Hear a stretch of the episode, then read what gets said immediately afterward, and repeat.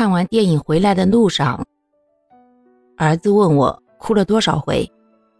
我说这个哭是很正常的，如果不哭那才不正常。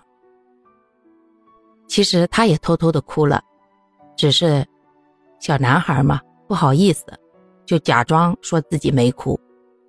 然后他说：“这个都把我看哭了，下次我们还是不要来了。”我非常严肃的告诉：“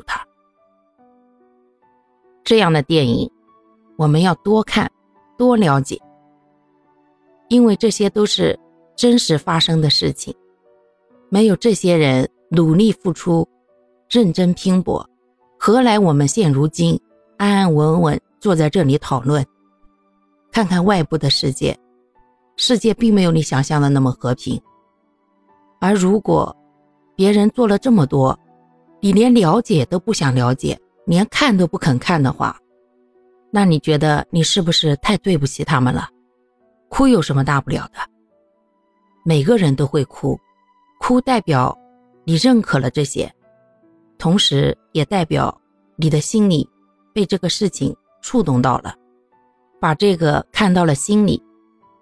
我觉得这样的电影还应该多拍一些，并且让你们这么大年纪的小孩多看一点，多接受一些这样正能量的东西。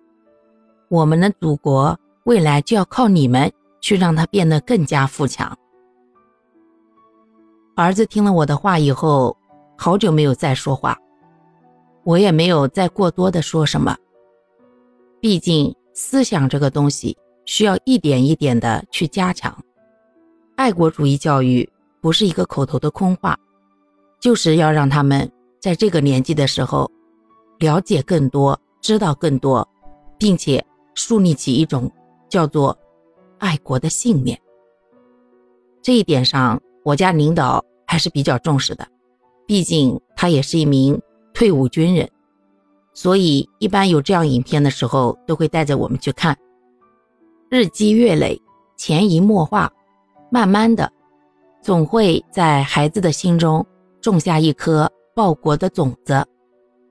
那么，在未来的某一天，可能就会开出绚丽的花朵。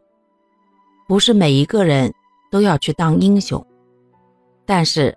我们都是建设祖国的螺丝钉，每一颗螺丝钉都发挥了微小的作用。